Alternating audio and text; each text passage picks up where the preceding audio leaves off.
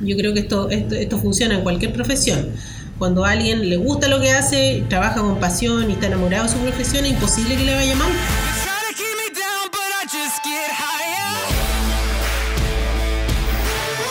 Bienvenidos a un nuevo episodio de En Antofa se puede podcast, un espacio para expresar, aprender y compartir experiencias. Mi nombre es Manuel y nuestra invitada de hoy es Verónica Hernández Martrou, diseñadora gráfica y emprendedora, quien nos ayudará con la pregunta, ¿es el diseño gráfico una carrera vocacional? ¿Cómo estás, Verito? Muy bien. ¿Cómo te ido? Manuel.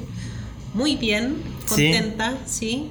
¿Cómo va tu emprendimiento? Mi emprendimiento bien, pero bueno, siempre hay que potenciarlo un poco más. Estoy va mutando de alguna forma con la idea que uno parte, ¿cierto? Empieza a cambiar, uno empieza a, a estudiar un poco más o a tener experiencia sobre la venta y de alguna forma he cambiado un poco mi modelo de negocios y la idea es que siga creciendo. Todavía Perfecto. siento que está en pañales, pero eh, trabajando para, para lograr Perfecto. que sea... A grandes rasgos, ¿qué es lo que es eh, tu emprendimiento o a qué se dedica exactamente? Yo me dedico a la papelería. Bien, Tengo como la idea romántica del, del papel. Creo que esto sucedió eh, en un momento de mi vida que hubo como una crisis existencial, eh, personal. entiendo. Yo, a ver, de chica siempre fui como con el tema del papel. ¿cachai? Cuando yo estaba en la universidad eh, era de las que hacía cuadernos.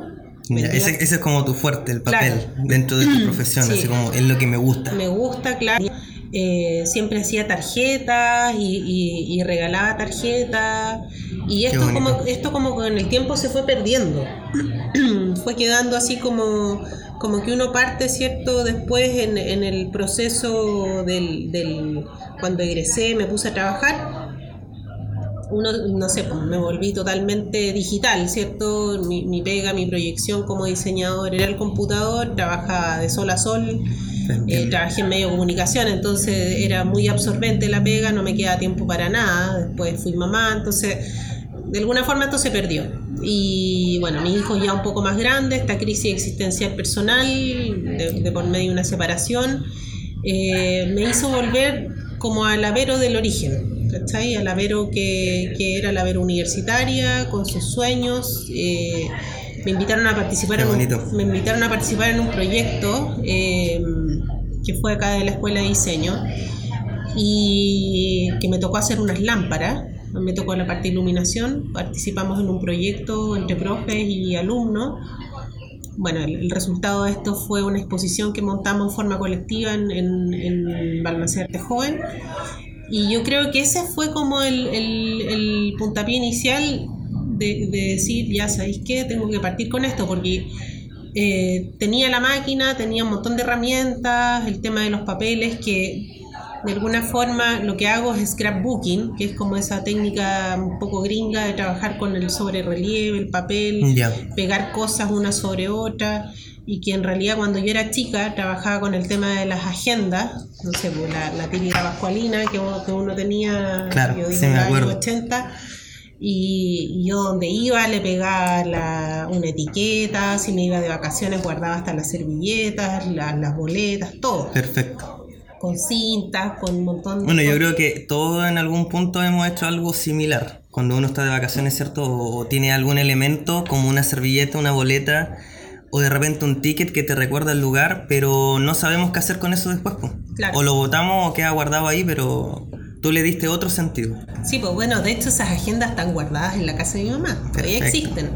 Y que ahora me doy cuenta que se ha puesto de moda el tema de las planners, de estas agendas que tú personalizas y que Mm, personalizas sí. con el scrapbook, o sea, Sí, sí, sí. y que venden todos estos stickers y existe una infinidad de marcas que están relacionadas con eso. Yo me habría muerto En tu época haberlo época, claro, escolar si, si existiera todo lo que existe ahora, los stickers, los washi tape, todo eso. Oye, eh, Verónica, y siempre me entra un poco la duda de cuando hablamos de diseño gráfico o diseño digital. ¿Ya? ¿Dónde cae la diferencia? ¿Es el medio en el que uno trabaja el diseño? Claro que ¿Cómo lo podrías definir? Sí, porque bueno, diseño gráfico es la profesión, ¿cierto? Bueno, ahora han salido carreras de diseño digital también, que, que es como una subrama dentro del diseño, ¿cierto? El Perfecto. diseño El diseño en sí, eh, hay, hay distintas aristas o áreas donde uno puede desempeñarse dentro del diseño. Antes estaba como bien clasificado entre diseño industrial, diseño vestuario y diseño gráfico. Ahora incluso hay instituciones que, que, imparten la carrera de diseño integral, o sea que el diseñador de alguna forma, él busque su expertise, lo que más le gusta y después se perfeccione, ¿cierto? El diseño en sí es como, el diseño gráfico yo podría decir que es como la raíz, ¿cierto? Desde donde tú puedes, porque uno puede desempeñarse en diversas áreas, no solo desempeñándote haciendo diseños gráficos, sino también después desde la parte de la gestión. De la gestión en diseño. Mm, sí. Y la metodología en diseño. Cómo crear de repente un proyecto que, que tenga fuerza y, y tiene diferentes elementos dentro del mismo proyecto que no solamente es la parte ejecutiva de hacer el diseño, claro. sino que es toda la parte de planificación, de investigación. Tal cual, de la parte más conceptual. Exacto. También puedo trabajar ahí. Entonces, claro, el diseño digital de alguna forma es como la rama, ¿cierto? Que surge de acá, producto de una necesidad, creo yo, y que está muy ligada a la publicidad. Perfecto. De, de, qué forma yo comunico algo y llego a este nuevo cliente en este momento que está buscando, que, que, lo encuentro en medios digitales. Entonces el diseño digital de alguna forma mutó ahí por el tema también de la, de la tecnología. Nosotros como diseñadores trabajamos software gráficos que están metidos en el mundo digital. Existe un monopolio, ¿cierto?, de los software gráficos. Sí. más conocido Photoshop, Exacto, como imagen pero eh, yo creo que esa, esa es la mayor como diferenciación o quizás, o sea, entra, yo siento que entra dentro de lo mismo, es una rama más dentro del diseño Perfecto. gráfico. De repente cuando se habla de, de diseño gráfico, diseño digital, o si uno inclusive quiere decirle a la familia que quiero estudiar esto, de repente lo, lo asocian mucho como al dibujo. Sí. ¿Cierto? Y lo asocian solamente al dibujo. Entonces quisiera como romper un poco ese mito. ¿Es solamente dibujar? Bueno, eso es una pregunta que generalmente llega eh, cuando un alumno se matricula, ¿cierto? O el papá llega y dice, ay, que mi hijo dibuja tan bonito que creen que tú vas a entrar a estudiar arte. No es lo mismo, ¿cierto? Yo puedo a lo mejor no dibujar bien, yo personalmente no dibujo bien, nunca dibujé bien, y debe ser, o quizás dibujo bien, pero yo siento que no dibujo bien porque tuve un hermano que era brillante dibujando. Entonces, eh, yo creo que más que dibujar, porque dibujar es una técnica que te la pueden enseñar, de hecho la asignatura está, te mm. enseñan técnicas de... Y hay métodos y procesos, en realidad se puede. Y, y, distintos sustratos, si vas a dibujar con carboncillo, vas a dibujar cierto con témpera, vas a pintar. Eh, el tema de la observación se, se enseña y el tema del dibujo, hay gente que lo tiene en forma innata, que es algo, yo digo, una bendición, hay gente que viene con eso, ¿cierto? Sí. Pero sí, yo creo que más que saber dibujar bien, tú tienes que ser creativo, tienes que ser capaz de seguir con ese niño interior y poder seguir buscando nuevas formas a algo que ya existe, ¿cachai? Perfecto. Creo que esa es la, la mayor como fortaleza que uno debiera tener como, como diseñador es ser creativo. Es como, como uno ve el mundo distinto de alguna forma. Perfecto, qué buena respuesta. Sí, en realidad hay que ser creativo en, en, todo lo que uno haga y creo que el diseño gráfico te obliga de alguna forma a tener ese nivel de creatividad o de generar técnicas de creatividad para poder eh, ver las cosas de otra manera. Hay un, una pregunta clave del podcast que es qué tanto tiene de vocacional la carrera o, o, si el diseño gráfico podríamos decir que es una carrera vocacional. Por lo tanto, para responderla me gustaría que nos contara un poco de cómo fue tu proceso interno de decir, ¿sabes qué? Yo quiero estudiar diseño gráfico. ¿Cómo llegaste en algún punto a dedicarte al ámbito educacional también? Ya. ¿Qué nos podrías decir al respecto? Bueno, yo creo que uno a los 17, 18 años no tiene nada claro. Sí, sí, eso pasa mucho. Es súper difícil eh, poder decidir en lo que tú quieres trabajar, visualizar. Y nos obligan a tomar una decisión en el fondo que es para toda la vida, se supone. Y, claro, y, y, las cosas no son así. uno está con ideas erradas de lo que le gusta, ¿cierto? Versus lo que puede ser, llegar a ser. Eh, yo estuve fuertemente influenciada, creo, por temas familiares. Soy la menor de tres hermanos. Mi hermano mayor se puso a estudiar diseño industrial. En, estoy hablando del año 80 y algo. En una época en que nadie, que de hecho mi mamá, me acuerdo la pregunta que le hizo, así como, pero Gabriel, yo nunca he visto en el diario un aviso que busquen diseñador industrial. O sea, ese fue el temor de ella, decir en qué va a trabajar este gallo cuando egrese. Claro. Y, bueno, él logró como vencer eso porque además era como muy brillante, que yo creo que todos lo veían así como estudiando una carrera muy tradicional, ley, medicina, no sé, y él entró a estudiar diseño. Eh, después mi hermana, la del medio, entró a estudiar arte. Entonces, eh, en mi familia existe como, como una gran... Eh, mi abuelo, mi abuelo materno, en su época era diseñador gráfico. Era dibujante, pero claro, era, eh, trabajaba en imprenta, haciendo etiquetas, diseñando envases. Eh, fue diseñador gráfico de su época. Claro. Y resulta, bueno, a mí me gustaba educación física, hay que ver, pero igual siempre tenía una croquera como desde segundo medio, donde hacía dibujos muy gráficos. Eh, también están guardadas esas croqueras con mis dibujos muy, muy tipo patrón. Eh, muy a lo que también he visto un poco de tu emprendimiento. Sí, sí, está tiene mucha reminiscencia de, esa época. Sí, sí, es verdad. Eh, sí, uno vuelve al origen, sí o sí. Bueno, y el tema es que la decisión fue así como me fue mal en la prueba, no quedé en una U y después eh, decidí entrar a diseño gráfico en una universidad privada en Viña, que no me arrepiento de nada, porque creo que tenía muy buenos docentes en esa época.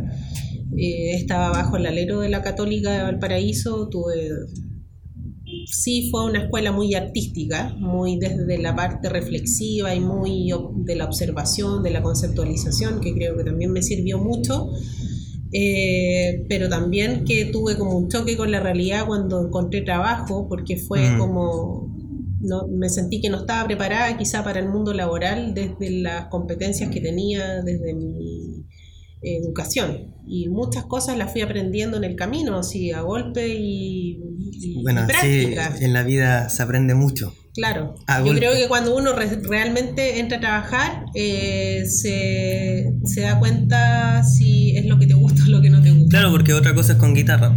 Sí, sí es verdad. la práctica es, es como el, el, punto inicial. O, Bueno, me, eh, yo creo que trabajando me di cuenta que sí, estaba enamorada de la profesión. Y soy, estoy enamorada de la profesión. Y yo creo que cuando uno eh, le gusta cierto lo que hace, puede proyectar a lo mejor también eso eh, y le va a ir bien. Yo creo que esto, esto, esto funciona en cualquier profesión. Cuando a alguien le gusta lo que hace, trabaja con pasión y está enamorado de su profesión, es imposible que le vaya mal. Perfecto.